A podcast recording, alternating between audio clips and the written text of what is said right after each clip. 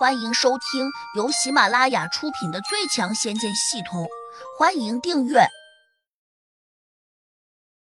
第五百九十五章，九妹夺魂灵火。可是他的速度还是慢了，那个火球已经加速撞到了他的身上。轰隆！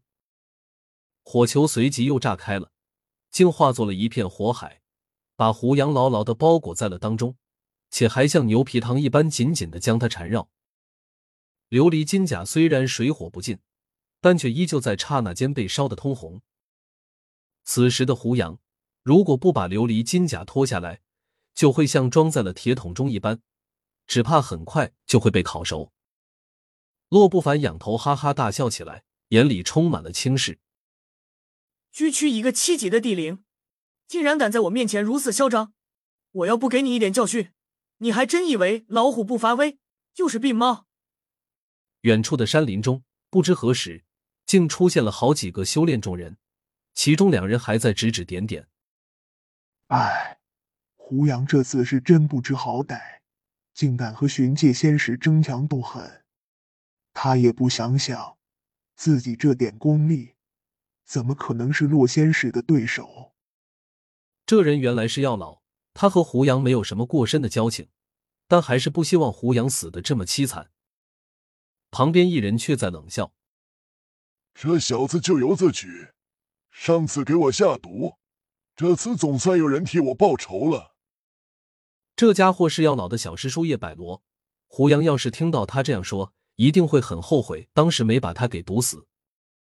边上还有个陌生的面孔，他捋着胡须说：“这小子也算是个天才了，可惜得罪了不该得罪的人，死的真有些可惜。”就在众人议论纷纷的时候，胡杨身周的火焰突然小了许多，好像柴火快燃尽了似的。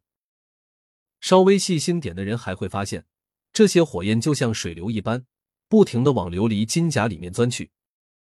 洛不凡也看见了这个异象，他停住了大笑，微微皱眉：“这琉璃金甲也是件不错的仙甲，没想到这么差劲，被我这九妹夺魂火轻易就烧穿了。”为此。他表示怀疑，毕竟琉璃金甲是仙气，而他用法术引出的九妹夺魂火只是灵火，按常理说他是烧不穿琉璃金甲这种仙气的。药老和叶百罗看见这一幕时，却各自露出了不同的神情。药老大为惋惜，不住的摇头；叶百罗却连连冷笑：“胡杨这小子成烤猪了，哈哈，死的可真惨。”另外，那人似乎比较有经验，他质疑说：“当初我听鲁地仙说过，琉璃金甲十分霸道，别说普通的灵火烧不了它，即便是威力不算很强的仙火，恐怕也拿它无法。为何现在他竟然如此不堪一击？难道这是一件假仙甲？”药老转头瞪了他一眼，反驳道：“纳兰金凤。”当初我穿过琉璃金甲，后来被胡杨亲手拿走，绝对假不了。既然假不了，为何会这么差劲？难道仙甲不听胡杨使唤，故意避开九妹夺魂火的猛攻？那个叫纳兰金风的人冷着脸说。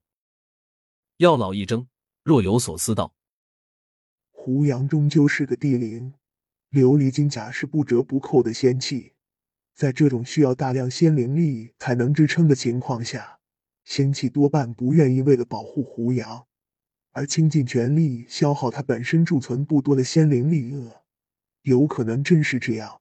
但凡有灵性的东西，都会趋吉避害，更何况拥有魂魄的仙气了。药老，既然胡杨被烧死了，那琉璃金甲会不会自动收缩，不再展开？纳兰金风又问：“也许会吧。”药老叹了口气，心里又有些困惑。之前天灵土地就一再说胡杨是神仙转世下凡，为何现在如此不堪一击？但是就在大家都认为胡杨必死，琉璃金甲会收缩为本来面目时，包裹着胡杨的那一片火焰已经完全被吸进了琉璃金甲中。虽然大家无法用神识看穿琉璃金甲，但却能够清楚的看见琉璃金甲并没有什么变化。相反，他刚才还被烧得通红的外层鳞片，转眼间又恢复如初，再次露出了他金灿灿的夺目的鳞片来。只是他好像凝固了，又像穿在稻草人身上似的，一动不动。居然还没有坍塌下去。洛不凡有点不耐烦了。也许这件仙甲还不肯放弃胡杨这个主人吧？药老念道：“这仙甲不知好歹，难道还想为一个普通的地灵殉情不成？”洛不凡有些生气，他翻转着手腕，便想拍出一掌。就在这时，琉璃金甲的眼罩突然打开了，一双英俊沉稳的眼睛顿时露了出来。啊！场中所有人几乎都不同程度的叫了起来。洛不凡同样看呆了，自己打出的九妹夺魂火已经燃烧殆尽，没想到琉璃金甲里面这小子竟然还没有死。胡杨冷冷的看着他：“你很失望，对吧？我很高兴，我喜欢看你杀我不死又拿我无法的样子。”洛不凡一怔，马上反应过来，这小子在奚落自己啊！胡杨，你这个臭小子，你怎么没有被烧死？他忍不住骂了起来。药老叶百罗和纳兰金风都瞪大了眼睛，难以置信的看着这一切。胡杨却不慌不忙的答道：“洛不凡，我不妨告诉你，我胡杨早就修炼出了金刚不坏之身，你这种垃圾火焰是烧不死我的。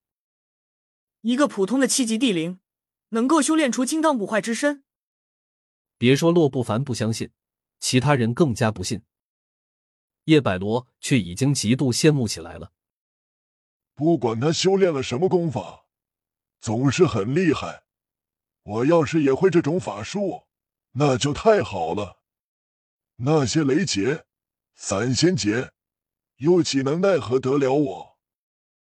药老很好奇的问：“一个七级的地灵，真能修炼出这么厉害的金刚不坏之身？